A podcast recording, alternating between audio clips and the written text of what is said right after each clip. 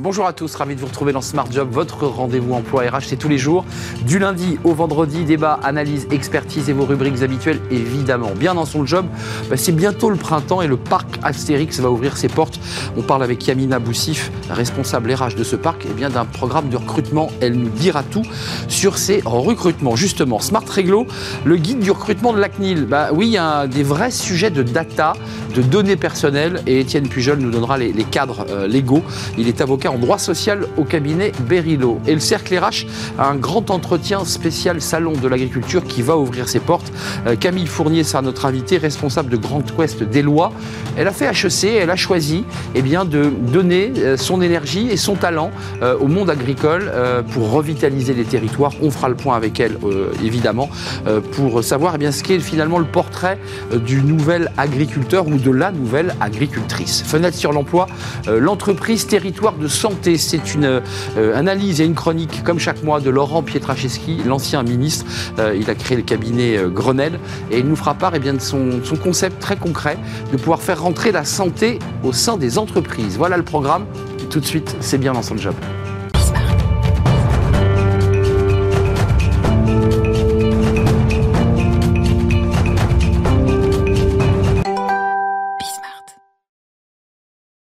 Bien dans son job, on va parler aujourd'hui bah, de loisirs, c'est important aussi de se détendre et de s'amuser le, week-end ou la semaine. Et on va parler euh, du parc Astérix et on accueille Yamina Boussif. Bonjour Yamina. Bonjour. On est ravi de vous accueillir, responsable RH du parc Astérix. Euh, il y a Astérix d'ailleurs qui passe euh, en ce moment au cinéma. Vous, vous, êtes venu nous parler d'un programme de recrutement, j'allais dire c'est presque un marronnier parce que bah, chaque année, bah, le parc ferme ses portes. Et puis, bah, il faut évidemment lancer quoi? Dès janvier le programme de recrutement. Expliquez-nous qu'est-ce que vous cherchez, euh, CDD, CDI. J'ai vu qu'il y avait des intermittents du spectacle parce qu'il y a aussi évidemment de l'animation. Comment ça se passe une campagne de recrutement euh, pour le parc Astérix très concrètement? Alors vous l'expliquez, le parc ferme chaque année, généralement en début d'année. la saison se termine et le parc réouvre au mois d'avril. on a un petit temps d'arrêt et puis c'est le temps on de nettoie. préparer. On nettoie, on prépare, on a plein de projets de développement sur lesquels on travaille aussi pendant cette période-là. Euh, et puis, on lance dès mi-janvier euh, la campagne de recrutement pour l'ouverture du parc. Euh, donc, cette année, nous avons à peu près 2000 postes à pourvoir, 2000 postes qui seront à pourvoir dès l'ouverture et puis sur les semaines qui suivent, et dans plus de 200 métiers, puisque au parc Astérix, on a une grande diversité de métiers. Donc, on va recruter aussi bien en CDI, on a de nombreuses opportunités dans le cadre de contrats à durée indéterminée, mais aussi des profils saisonniers et intermittents tels que vous l'aviez évoqué. Commençons par les CDI, parce que les saisonniers, on voit, c'est l'hôtellerie, c'est l'accueil, c'est l'accueil du public. J'ai vu que vous faisiez un gros, gros effort d'ailleurs en augmentant le nombre de collaborateurs pour être encore plus disponible pour le, public. Mais pour les métiers CDI, c'est quoi? C'est les métiers techniques, c'est la réparation, c'est de la mécanique, c'est quoi concrètement? C'est principalement euh, dans nos fonctions support. On pense au marketing, on pense à des fonctions euh, de finance, de ressources humaines. Euh, les métiers de la maintenance également, qui travaillent énormément, même parc fermé. Donc du coup, on a besoin de renforcer nos équipes. Mais on va aussi retrouver dans des fonctions un peu plus opérationnelles, telles que euh, les attractions, la restauration, l'hôtellerie, des postes à pourvoir en CDI également. Euh, les CDD, on, l'entend, c'est des profils de personnes qui, comme on dit, font les saisons. Euh, la saison démarre au parc et je vais y travailler pour, pour six mois. C'est l'accueil, c'est du service, c'est quoi les profils de poste que vous recherchez? Parce qu'on sait qu'il y a beaucoup de tensions sur ces métiers. Tout à fait. Alors, ce sont des contrats de 6 mois et plus, puisqu'on a une saison qui s'étale sur 10 mois, donc du coup, on a des opportunités. Avril, janvier. Avril, début janvier, tout C'est ça. Oui. Euh, et donc, du coup, on va recruter dans différents métiers. vous citiez, on a les métiers de l'accueil, des attractions. on a parlé de l'hôtellerie, restauration. On recherche aussi sur des métiers spécifiques tels que la maintenance, des chargés de réservation, des personnes également dans des fonctions de ressources humaines. Donc on a un panel très large de métiers, même dans nos profils saisonniers. Euh, quand le parc ouvrira, je crois que c'est le 18 avril. le 8 avril. Le 8 avril. Euh, combien de personnes euh, travailleront sur le site? Parce que c'est une très grande entreprise, le parc Astérix. Tout à fait, on sera à peu près 1700 personnes présentes sur le site, avec à peu près 400 personnes en CDI et le complément, du coup, en contrat saisonnier. D'accord, donc on est à 2000, donc au total, il n'y a pas 2000 personnes recrutées sur le site Si, puisque les personnes vont continuer à arriver progressivement. D'accord, c'est au fil de l'eau. Tout à fait. c'est quoi la, grosse tension pour vous? Parce que vous dites le 8, il faut ouvrir, il faut que les postes soient pourvus, mais quels sont le, les postes sur lesquels vous dites on ne peut pas transiger, il faut que tous ces postes-là soient pourvus?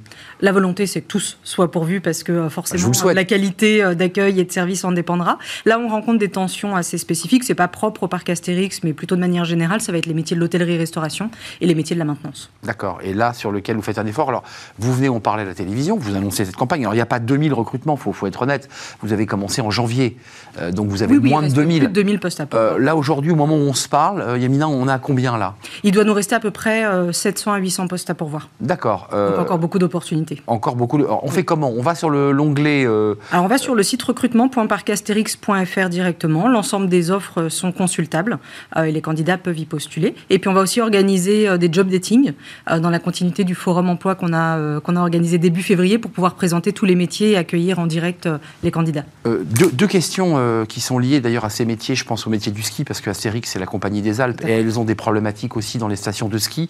C'est le logement de ceux qui arrivent en CDD parce que souvent on vous dit mais moi j'habite à, 100 km, même si Astérix c'est pas très très loin de, Paris, mais quand même. Euh, et, puis il y a la formation. Euh, les gens viennent vous voir et disent mais j'aimerais bien mais je suis pas formé. Comment ça se passe? Alors sur le point du logement, euh, on essaye au maximum de pouvoir accompagner dans des démarches de recherche de logement. Aujourd'hui le parc ne propose pas de logement mais c'est un vrai sujet de réflexion et quelque chose. c'est un enjeu. On hein. va, oui, tout à fait. et on en a bien conscience. C'est un sujet sur lequel on commence à travailler pour pouvoir mettre des choses en place dans un futur très proche. et puis la formation. Alors on a la particularité au parc Astérix de ne pas, sur la majorité de nos postes en tout cas, ne pas chercher de technicité et d'expérience particulière. Donc on va plutôt s'attarder sur la personnalité du candidat, ses envies, sa posture. et puis à partir de là, on va mettre en place des dispositifs de formation qui sont soit internes, soit des dispositifs qui sont un peu plus structurants encore et qui permettent d'accéder à une certification ou un diplôme à la fin. Donc c'est les soft skills, c'est l'attitude, parce que vous avez une grande partie de, votre, de vos collaborateurs qui sont au contact du public. Est-ce que vous apportez une attention particulière? Parce que les, je, rentre dans un parc d'attractions avec mes enfants, c'est d'abord la qualité de l'accueil qui va faire. Alors il y a les attractions évidemment et les surprises, j'imagine qu'il y en aura, mais c'est d'abord les gens que je rencontre sur le parc qui m'accueillent. Tout à fait, et ça on en est convaincu. Euh, c'est pour ça que notre recrutement n'est euh, pas basé sur euh, la technicité métier et de l'expérience, mais plutôt sur des attitudes et une personnalité. On va rechercher des personnes qui soient ouvertes, motivées, qui soient de bonne humeur, ça c'est important aussi dans nos métiers, qui aient le sourire et qui aient vraiment envie de mettre toute leur énergie au service des visiteurs pour qu'ils passent un bon moment. C'est quoi le, profil, le portrait robot de celle ou de celui qui va venir travailler chez vous? C'est un étudiant qui se fait une année de césure C'est un demandeur d'emploi qui change de voie C'est quoi les profils? Alors c'est très varié. Euh, on n'a pas de portrait robot type. Euh, des, plutôt des personnes en début de saison qui vont être demandeurs d'emploi, euh, qui vont chercher plutôt un contrat plus long. Et puis on va avoir sur les périodes des week-ends, des, des ponts, des vacances scolaires, beaucoup d'étudiants également qui vont venir rejoindre les équipes. Oui, parce que ça, c'est les équivalents temps plein. C'est-à-dire que ces étudiants viennent travailler deux jours pour remplacer les équipes de CDI fixe, on est d'accord Alors nous, ils vont plutôt venir sur des durées quand même plus longues. Ça va être des contrats qui peuvent aller aussi jusqu'à 8 à 10 mois, mais ils ne travailleront que les week-ends et les vacances scolaires. Merci Yamina Boussif. Vous êtes en, plein, euh, en plein boom, comme on dit, de, recrutement. Parc Axérix, allez sur l'onglet, puis il y aura cet événement dont vous parliez tout à l'heure. Euh, il sera où C'est quand? Les job dating se dérouleront au parc. Les dates sont en train d'être fixées, seront communiquées très prochainement euh, sur début mars. Bon, mais vous aurez des job dating. Et en plus, vous verrez in situ à quoi ressemble le parc si vous n'y êtes pas allé. Merci de nous avoir rendu visite. Et puis, bah, bonne chance, pour, évidemment, pour l'ouverture le 8 avril prochain. On tourne d'une page, on fait du droit comme chaque semaine, smart et réglo. On accueille Étienne Pujol et il nous parle bien des, règles de la CNIL concernant les, données personnelles. Bah oui, dans le cadre des recrutements, on capte beaucoup de données personnelles et il y a des règles très strictes et on en parle. C'est smart et réglo. Smart et réglo comme chaque semaine et on accueille Étienne Pujol. Bonjour Étienne. Bonjour Arnaud. Vous êtes avocat en droit, social au cabinet Berilo.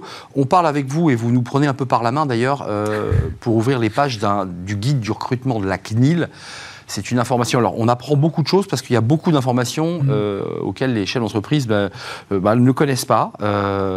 c'est quoi concrètement ce guide du recrutement de la CNIL? C'est protéger celui qui va être recruté et qui va donner ses données personnelles, pour le dire simplement. Euh, oui, et puis protéger aussi l'entreprise parce que euh, il y a des droits, mais il y a aussi des obligations et tout ne peut pas être collecté à titre d'information.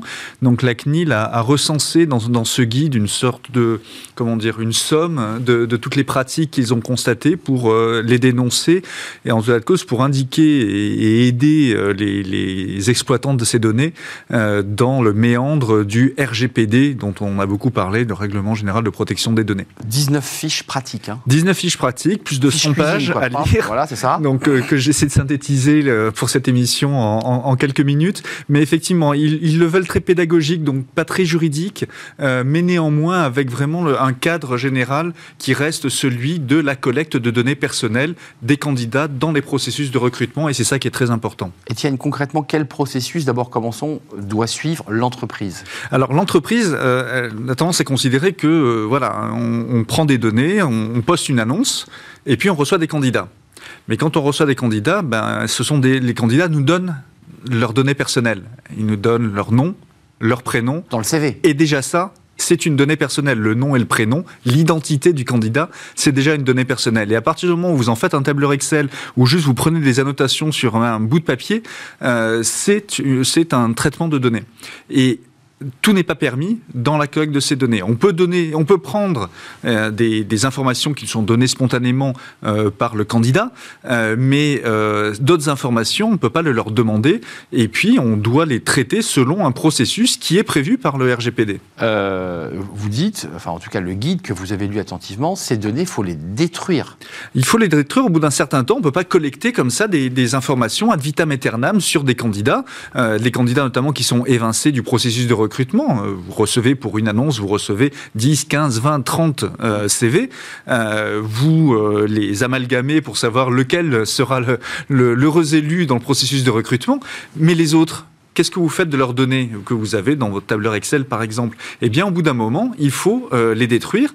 Mais même le, candidat évincé, il a même le droit de vous demander euh, ce que vous avez fait de ces données. Donc, ça s'appelle le droit d'accès euh, aux données personnelles. Et donc, eh bien, il faut être en mesure de pouvoir les restituer aux collaborateurs. Ce qui pose quand même un problème essentiel, c'est que si par inadvertance ou pas, sans forcément être mal intentionné, mais si vous mettez des annotations personnelles parce que vous l'avez eu en entretien et qu'il y a certaines choses qui vous ont déplu euh, dans le comportement de la personne, si vous les annotez et que vous oubliez euh, de les enlever, du fichage. enlever ça, eh bien, ça peut être euh, de la discrimination. Donc, il faut faire très très attention dans la collecte des données. il faut que les données soient, je dirais, traitées d'une manière licite. Oui. il ne faut pas que l'employeur, enfin celui qui vous reçoit, les vendre derrière, enfin pour le dire un peu simplement. Exactement. Alors il y, a, euh, vendu. Exactement. Alors les obligations sont pas les mêmes selon que c'est le recruteur euh, qui euh, collecte les données et les exploite, que si vous passez par un prestataire qui va faire l'intermédiaire entre vous parce que vous confiez un chasseur de tête, exact, un cabinet de recrutement, un cabinet de recrutement, une agence d'intérim, etc. Donc les obligations ne sont pas les mêmes, mais même dans le processus de collecte des données, typiquement, il arrive que on fasse des enquêtes sur les collaborateurs. Donc on recrute un détective privé pour collecter des informations ce n'est pas licite.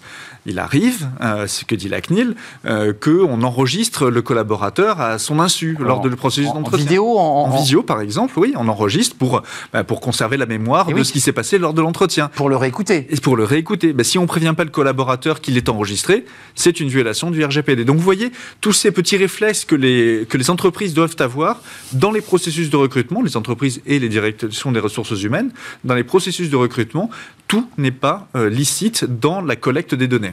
En, lisant, et vous l'avez lu attentivement, je leur dis ce guide, lisez-le donc, ce guide euh, mm. vraiment sérieusement. Il est très bien fait, hein. il y a des questions-réponses et tout ça. On ne peut pas demander euh, la fratrie, les liens familiaux, le métier du père, alors que c'est un élément souvent assez intéressant de, pour raconter son histoire. Enfin, oui, c'est pas possible ça. Social. Alors, le, candidat peut le déclarer spontanément, mais en revanche, poser des questions qui relèvent de la vie privée du collaborateur, c'est illégal. On ne peut pas demander même euh, la, CNIL dit, euh, même demander le numéro de sécurité sociale aux collaborateurs dans le processus de recrutement, ce n'est pas valable. Pourquoi? Bah, Parce que, euh, non pas il y a une indication du genre, mais il y a une, indication, par exemple, du département dans lequel on est né. C'est exact. Or, on n'a pas le droit de demander où est née la personne, parce que ça peut être un soupçon de discrimination en raison de l'origine de, de, la personne. Donc, vous voyez, tous ces éléments-là, il faut faire très attention dans la collecte de ces données. Mais vous, l'avocat, vous trouvez que c'est une vision restrictive, ces 19 fiches? Parce que là, on voit quand même que pour le recruteur, c'est un peu le casse-tête. Hein. Alors, pas demander les parents, on peut pas demander le truc. bah, C'est-à-dire que le recruteur, il doit poser des questions qui sont euh, utiles à la sélection du candidat. Mm. Donc, euh, qu'est-ce qui est utile à la sélection du candidat? C'est pas demander s'il y a des frères et des sœurs, ou encore pire, parce qu'on l'observe encore trop, trop, trop souvent, c'est demander à une collaboratrice y a des projets pour avoir des enfants. C'est illégal, et c'est même totalement déplacé. Hmm. Mais la CNIL prend le soin quand même de rappeler. Alors c'est pas c'est pas ce sont pas c'est pas ce guide, ce ne sont pas ces fiches pratiques qui sont restrictives. Elles ne font que réitérer ce qui figure déjà dans la réglementation française. Le RGPD, il ça fait cinq ans qu'il est euh, maintenant euh, dans le dans notre hmm. corpus euh, juridique et dans le vocabulaire. Et, et donc c'est il faut l'avoir en tête, il faut l'avoir présent en tête. Et souvent les personnes qui procèdent au recrutement, eh bien elles ont comme ça des fichiers de données personnelles il faut savoir qu'il y a des contraintes qui y sont attachées. Mmh. Notamment pour ceux qui récupèrent d'ailleurs les fichiers dans le offboarding, parce qu'il y a des entreprises qui sont spécialisées sur le sujet, pour reventiler ces CV et les redispatcher. Donc là, il y a, un vrai travail. Exactement. Euh, si on n'a pas informé le collaborateur de ce que ces données allaient être réutilisées, eh bien, euh, c'est illégal. Et le collaborateur lui-même peut demander à l'entreprise de les détruire. C'est-à-dire, à partir du moment où il n'a pas été sélectionné, il peut très bien dire, bon, puisque je n'ai pas été sélectionné, je vous demande de détruire les données qui me concernent. Mmh. Donc ça, et, ça se fait beaucoup, ça, c'est pratiqué? Les entreprises vous disent qu'il y a beaucoup de, non, personnes. Les, collaborateurs, ne, savent, les collaborateurs ne, savent, pas. leurs droits. Et, voilà. Mais c'est un droit qu'ils ont et l'entreprise ne peut pas s'y opposer, surtout. Mmh. Donc en fait, ça, c'est la théorie. Et dans les faits, même d'ailleurs, le collaborateur est bien embarrassé parce que s'il veut avoir le poste, euh, il se dit que s'il commence à se cabrer sur ces sujets de RGPD, il a des chances de ne pas l'avoir. Oui, mais, ça, mais, un peu mais à partir du moment où il ne l'a pas eu, par exemple, s'il demande les raisons pour lesquelles il n'a pas obtenu le poste et qu'il demande ses données personnelles et que malencontreusement l'entreprise a, mentionné des indications genre euh, parcours syndicaliste ou, euh, politisé à gauche ou à droite. Exactement. Et eh bien dans ce cas-là, c'est illégal et il peut aller au prud'homme pour contester euh, son non-choix. Dernière question, euh, Étienne, euh, de manière courte et simple. Euh, combien de temps une entreprise peut conserver les données personnelles? Alors, ça, dépend des données qui sont conservées. La CNIL, elle dit un temps raisonnable. Donc, effectivement, c'est quoi un temps raisonnable? C'est assez subjectif. Dans ce guide, elle dit qu'en moyenne, au bout de deux ans, il faut détruire les données de ceux qui n'ont pas été retenus. Mais il peut y avoir des données plus courtes et des données plus longues. Et, donc, voilà, ça, dépend des données. Elle, fournit d'ailleurs une, fiche, enfin un tableau récapitulatif des données et de leur durée de conservation. Merci Étienne Pujol, cabinet Berilo. Vous avez pris le temps pour nous de lire ce, guide. Lisez-le euh, de la CNIL ou faites-le lire par vos DRH, par vos équipes ou par vos avocats d'ailleurs, pour avoir une vue très très précise, euh, un panorama qui cadre bien la notion des données et de ce que vous pouvez dire en entretien. Exactement. Merci de nous avoir rendu visite, Étienne. Avec euh, bon vent. on fait une courte pause et on s'intéresse au monde agricole à l'occasion de l'ouverture du salon de l'agriculture. Bah, c'est intéressant de donner la parole euh, pas forcément d'ailleurs aux grandes organisations, mais à ceux qui ont, par exemple, ça sera le cas de notre invité, ont fait HEC et ont décidé ben, de se consacrer intégralement, et eh bien, justement, à la terre, pas uniquement pour la cultiver, mais pour la revitaliser, pour permettre, et eh au monde agricole de continuer à vivre dans l'agroécologie. On fait le point avec elle. Elle est notre invitée juste après la pause.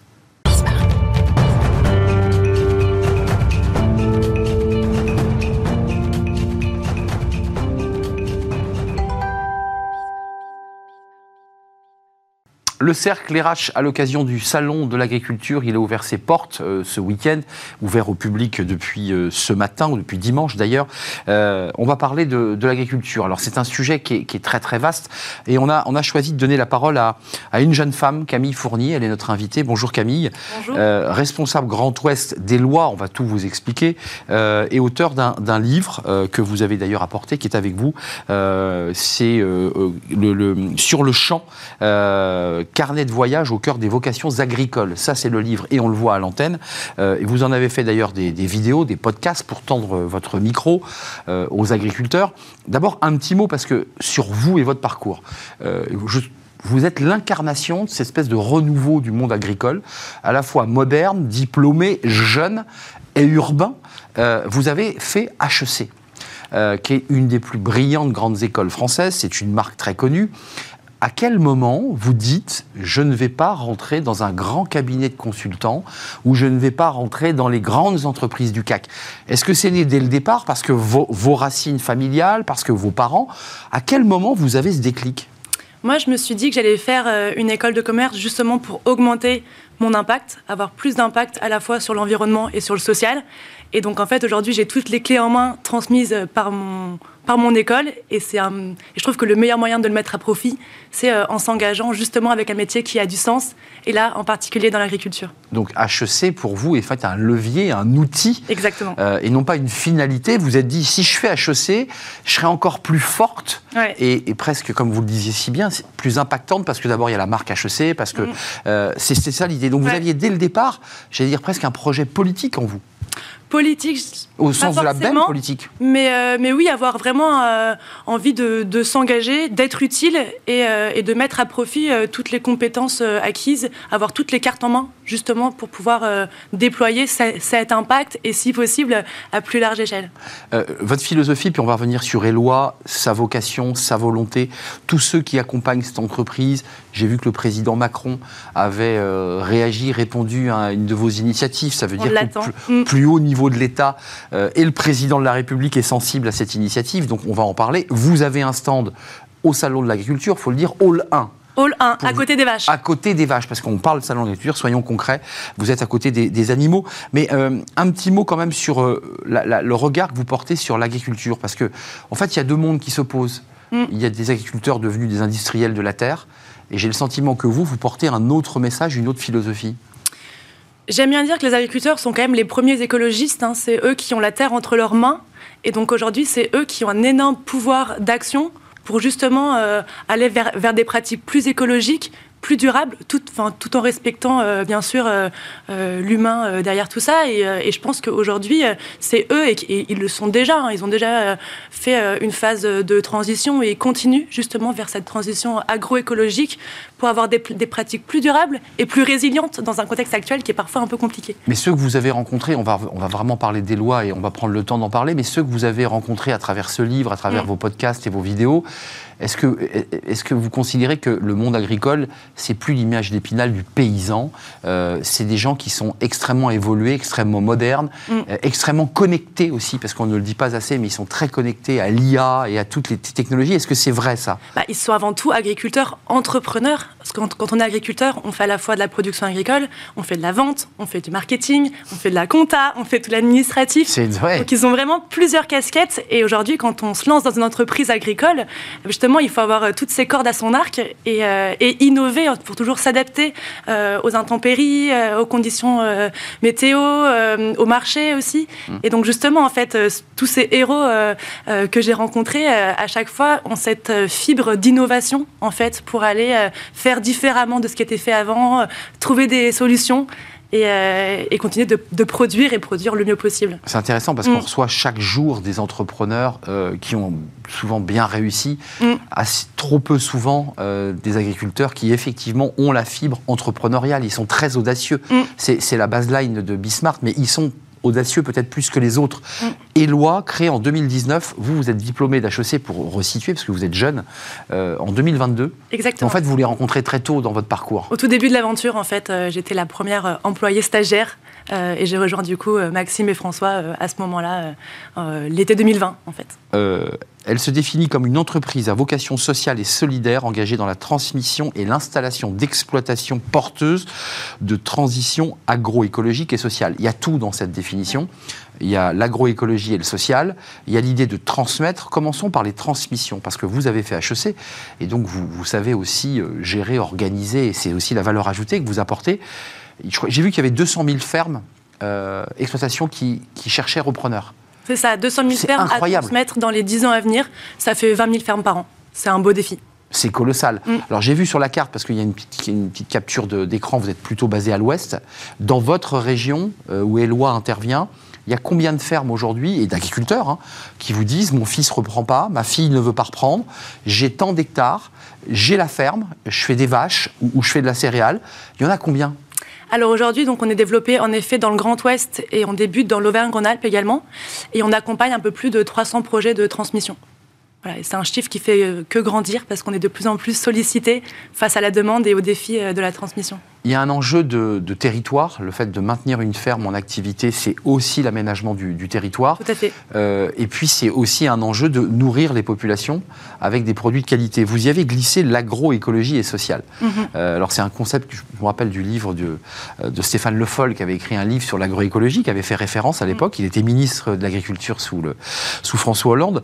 C'est quoi l'agroécologie? Écologie, en quoi elle se distingue dans le concept que vous portez d'une agriculture plus industrielle utilisant beaucoup plus de produits chimiques c'est une agriculture qui reste productive, hein, qui, continue d'avoir vraiment une visée de, production et de rentabilité qui permet la viabilité ensuite euh, des projets, mais qui a vraiment comme, but aussi le respect en fait de l'homme et de l'environnement par la préservation euh, d'infrastructures agroécologiques, les mares, les haies, les arbres, par le respect aussi de ceux qui la cultivent, le bien-être de l'éleveur, des animaux. Donc c'est tout un, ensemble, c'est vraiment une vision assez holistique finalement de l'agriculture. Mais ce qui est intéressant, c'est que cette vision holistique portée par les fondateurs est portée par tous ceux. Alors il faut aller sur le site parce qu'il y a toute l'équipe, euh, et vous en faites partie, il y a les fondateurs qui ont un parcours assez incroyable, et puis j'ai vu qu'il y avait aussi tous les donateurs. Investisseurs, euh, oui. Et investisseurs, donc mm. concrètement ont mis de l'argent, parmi lesquels des grands patrons, des chefs d'entreprise. C'est incroyable ça aussi. Mm, on est extrêmement soutenu et je pense que l'agriculture, c'est un sujet qui, qui fait quand même plutôt l'unanimité, hein, qui, euh, qui est assez apprécié de tous et on se rend tous compte qu'on ne peut pas vraiment euh, euh, continuer à vivre sans agriculture. Donc c'est un sujet qui est assez sensible et qui touche tout le monde. Donc euh, c'est vrai qu'on n'a pas vraiment de mal à fédérer autour de notre projet. Euh, concrètement, donc 200 000 fermes, un, grand nombre dans votre côté euh, à l'ouest. Euh, l'idée, c'est quoi? C'est d'aller attirer de nouveaux profils, de les accompagner ou, de, pour revitaliser les territoires, de prendre des agriculteurs? Comment on fait? Parce qu'eux, ils ont leur culture propre. Mhm. Parfois, c'est des générations entières de pratiques. Tout à fait. la, nouveauté pour vous, c'est d'aller chercher des, petits nouveaux, des gens, des urbains, des gens de la ville que vous accompagnez. C'est quoi? Comment on fait là concrètement? On a tout type de candidats à l'installation. Il y a des personnes qui sont des fils d'agriculteurs mais la ferme est déjà reprise par un frère. Il y en a qui sont issus du milieu rural, euh, mais qui n'ont pas de ferme dans leur famille et qui veulent quand même s'installer, mais qui avaient des relations, qui, ont quand même eu un lien connecté euh, à l'agriculture. D'autres qui sont sur une phase de reconversion, mais attention, c'est une reconversion qui est bien réfléchie. Ils sont formés, ils ont un diplôme agricole, ils se lancent pas comme ça. Ça s'invente pas. voilà, ça s'invente pas. Euh, ils sont formés, ils ont de l'expérience dans les fermes, ils ont vu plusieurs exploitations, ils ont connu un peu les différentes pratiques. Ils ont aussi un apport financier. C'est très important aussi de se lancer avec euh, un, un, apport financier pour être cohérent avec voilà, euh, la, la reprise d'une ferme. Donc toutes ces tous ces prérequis font euh, que c'est des candidats euh, à l'installation qui sont euh, solides et qu'ensuite on accompagne vers la concrétisation de leur projet. Vous, votre action chez Eloi, c'est quoi concrètement? C'est-à-dire que vous, à la fois, il faut faire du sourcing, là on parle vraiment de le recrutement, trouver le bon profil qui va correspondre à l'exploitation. J'ai vu que vous, vous travaillez par des grappes d'exploitation. Expliquez-nous ce concept-là. Donc nous, on a vraiment un rôle d'adapter les fermes pour leur permettre de correspondre aux attentes des repreneurs. Donc adapter les fermes, ça veut dire adapter la production agricole. Aujourd'hui, on a des, des, candidats qui veulent s'installer en bovin lait, mais on en a aussi qui veulent s'installer avec des chèvres, avec des brebis. Et donc on peut aussi adapter une ferme qui était avec des vaches vers une production de lait de chèvre. Mais juste Camille, vous connaissez bien le monde agricole parce que vous êtes tombée dedans, j'ai le sentiment depuis tout petite. Vous êtes une urbaine, vous, à l'origine Je suis une urbaine. Mhm. Parisienne euh, Non, euh, au sud de Paris. Euh, sud de Paris, enfin la, grande région d'Île-de-France. Mhm ça fait des chocs quand on voit arriver des gens qui viennent mettre des chèvres alors que l'agriculteur, depuis deux siècles, a toujours fait que de la vache. Mhm. Euh, par exemple. Oui, il y a tout un travail comment on psychologique. Fait, hein. comment on fait pour marier finalement des cultures de, personnes qui peuvent vous expliquer, ça a dû vous arriver, que c'est pas comme ça qu'on fait, que l'agriculture c'est pas. Vous avez ces discussions-là? Ouais, et, je, les ai euh, et je les adore parce que c'est justement c'est le c'est ce qui est hyper excitant dans mon métier euh, tous les jours, c'est justement de pouvoir amener ces, agriculteurs vers euh, d'autres pratiques. Et en fait, ce que j'apprécie énormément, c'est qu'eux, ils me disent je veux que ma ferme soit transmise, qu'elle installe à eh jeunes, évidemment. et si possible un éleveur. Ensuite, que ce soit un éleveur de vaches, un éleveur de chèvres, si demain il y a des animaux dans leur stabulation, ce seront vraiment les plus heureux du monde. Et, euh, donc ça, c'est pas tellement dur en fait finalement euh, à, convertir. L'étudiante d'HEC euh, qui n'est diplômée donc aujourd'hui, c'est un business complexe pour faire pour parler business. investissement très lourd pour racheter les terres, investissement du matériel qui est souvent lourd, mmh. les stabulateurs, toutes les machines, il faut investir pour une rentabilité, on le voit aujourd'hui avec les négociations avec les industriels et la grande distribution, euh, qui est parfois très incertaine. Mm. Euh, le business est rentable ou pas?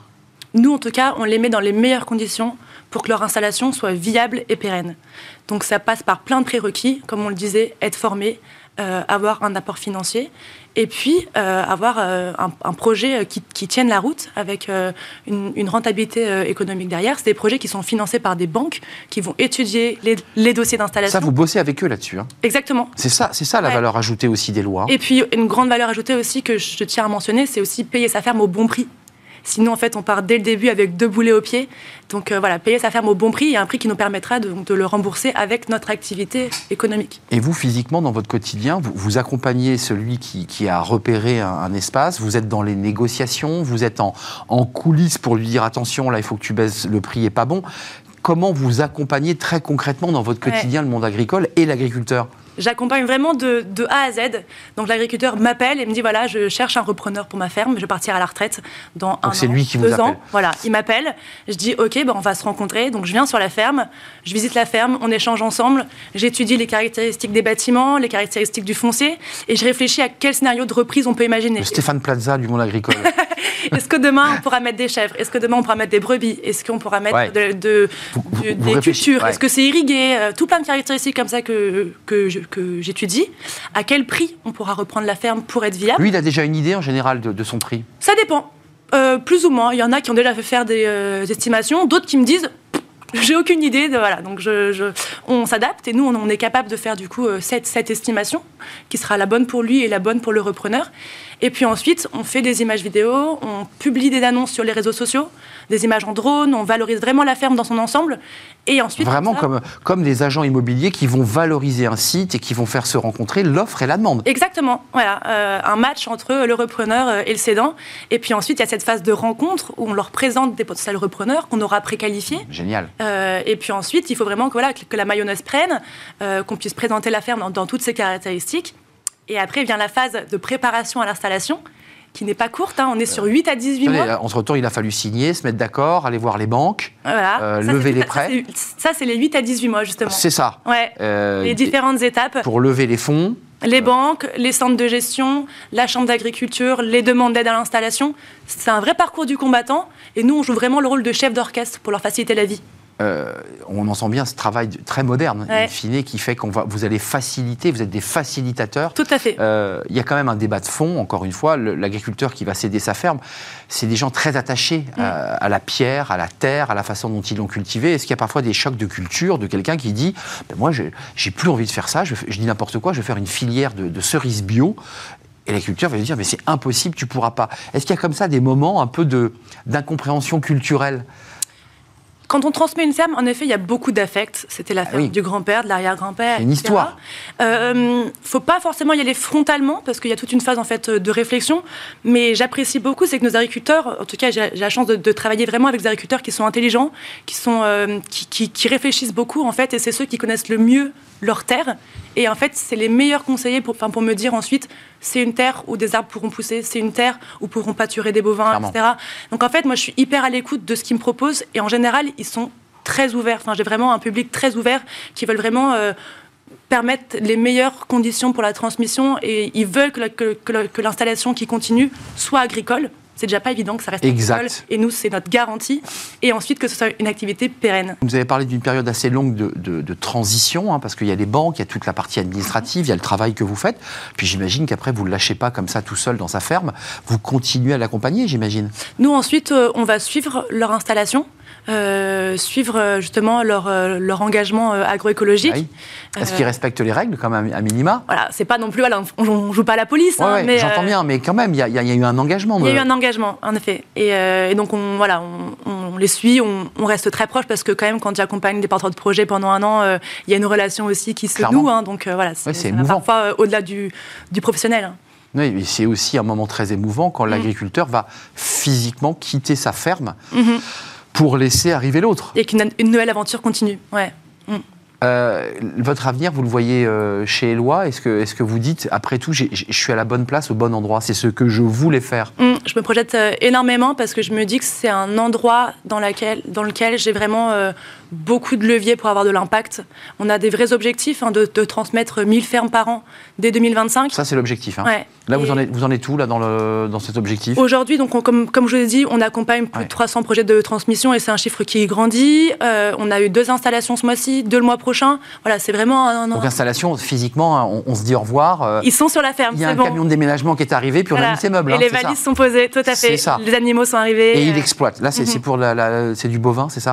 On a du bovin, on a du caprin, on a des cultures, euh, on a du maraîchage. Viande ou lait? Les deux. Les deux. Les deux. Mm. Donc c'est très diversifié comme installation. Merci Camille. Si vous voulez retrouver Éloi et Camille, parce que toute l'équipe sera là-bas, c'est le hall 1 du Salon de l'Agriculture, parce que c'est aussi pour nous l'occasion de, mettre un petit coup de projecteur sur votre structure. Éloi, E-L-O-I. Vous les trouverez facilement. Et c'est un modèle passionnant, facilitateur, alternatif des deux bouts, hein, parce que vous êtes recruteur, euh, comme un, cabinet de recrutement, et, en même temps, vous êtes aussi des techniciens euh, juridiques, techniques. C'est un métier passionnant. Carnet de voyage au cœur des vocations agricoles agricole euh, sur le champ. Voilà, c'est le livre de Camille Fournier. Euh, l'éditeur, j'ai... Aux éditions La Butineuse. La Butineuse. Euh, bah, bon retour, pas bon retour d'ailleurs, bon salon de l'agriculture, parce que c'est très fatigant. Je ne sais pas si vous en avez déjà fait un. C'est intense. C'est intense. On en sort fatigué et bon retour à, Nantes, puisque je crois que Eloi est basé à Nantes. Et puis allez voir sur le site, il y a beaucoup de donateurs, beaucoup de chefs d'entreprise éminents. J'ai vu le patron de Blablacar, pour ne citer que lui, et plein d'autres qui vous accompagnent, qui vous soutiennent. Un jour, le président viendra vous voir, j'en suis sûr. Merci Camille. Euh, on tourne une page et on passe à notre rubrique fenêtre sur l'emploi et j'accueille mon invité évidemment.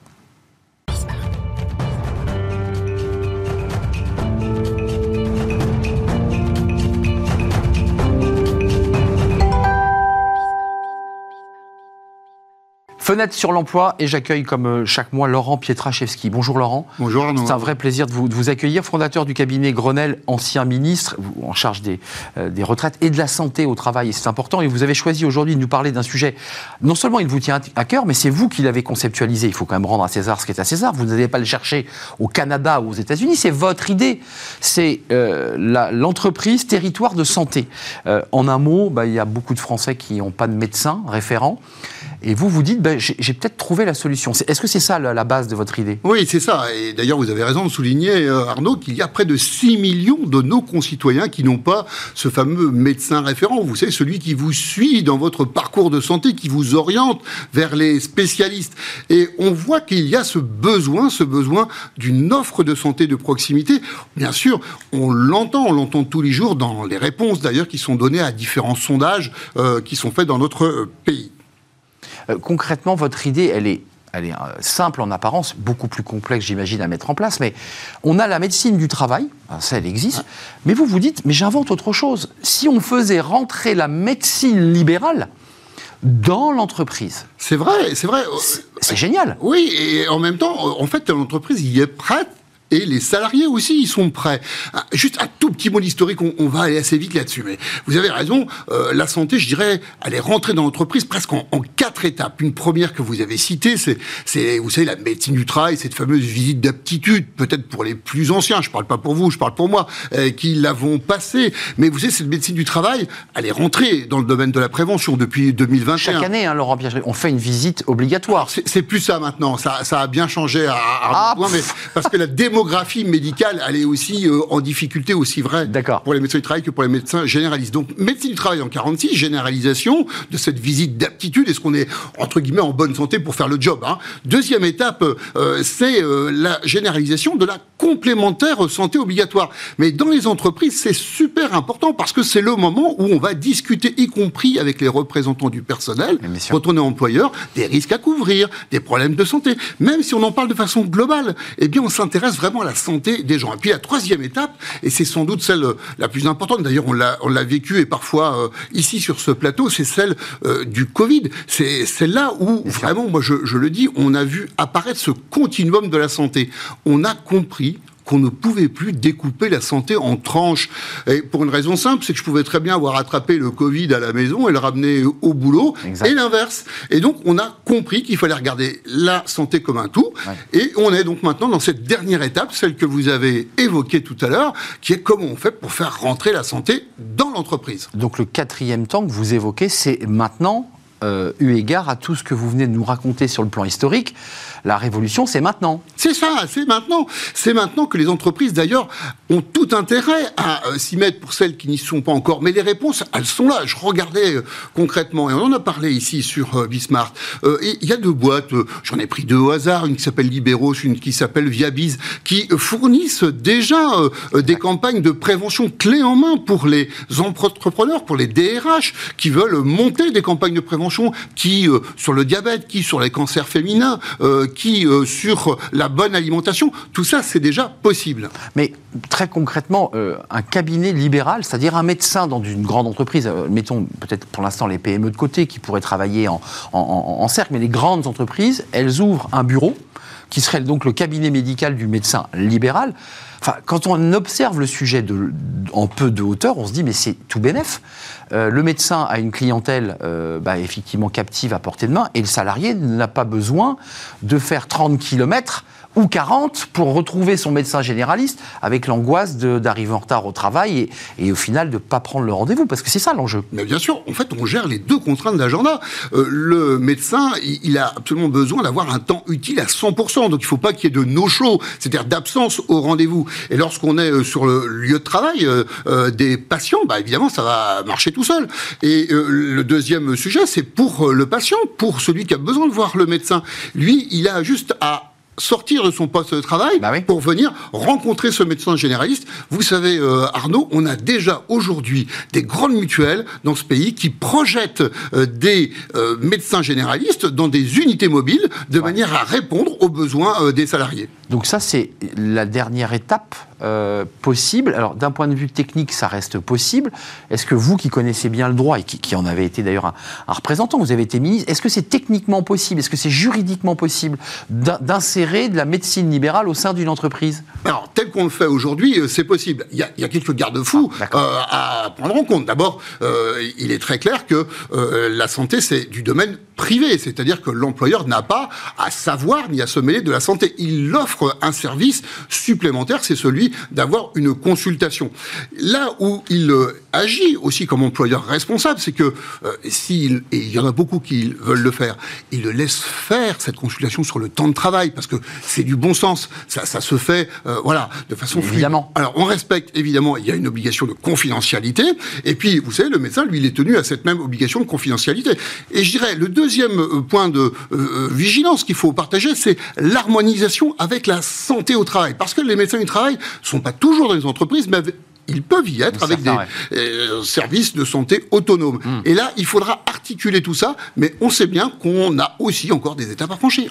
Merci Laurent Pietraszewski. Puis précisons que cette idée que vous portez, parce que c'est votre idée, peut être aussi un outil de marque employeur pour dire nous avons en plus de tout ce qu'on vous propose euh, un service de santé intégré qui est peut-être un outil de marque employeur. Absolument. Merci Laurent Pietraszewski, cabinet euh, Grenelle, euh, ancien ministre, et vous venez chaque mois nous éclairer sur bah, des sujets très concrets. Et là, c'était le, vôtre, c'était votre initiative. C'est un vrai plaisir de partager cette fin d'émission avec vous. Merci à vous, merci à toute l'équipe qui m'a accompagné, merci à Angèle à la réalisation Merci à euh, Alexis, j'allais oublier son prénom, au son. Merci à Nicolas Juchat, là je l'oublie pas. Et merci à Laure Hélène pour l'accueil invité. Merci à vous. Je serai là demain évidemment. Portez-vous bien. Bye bye.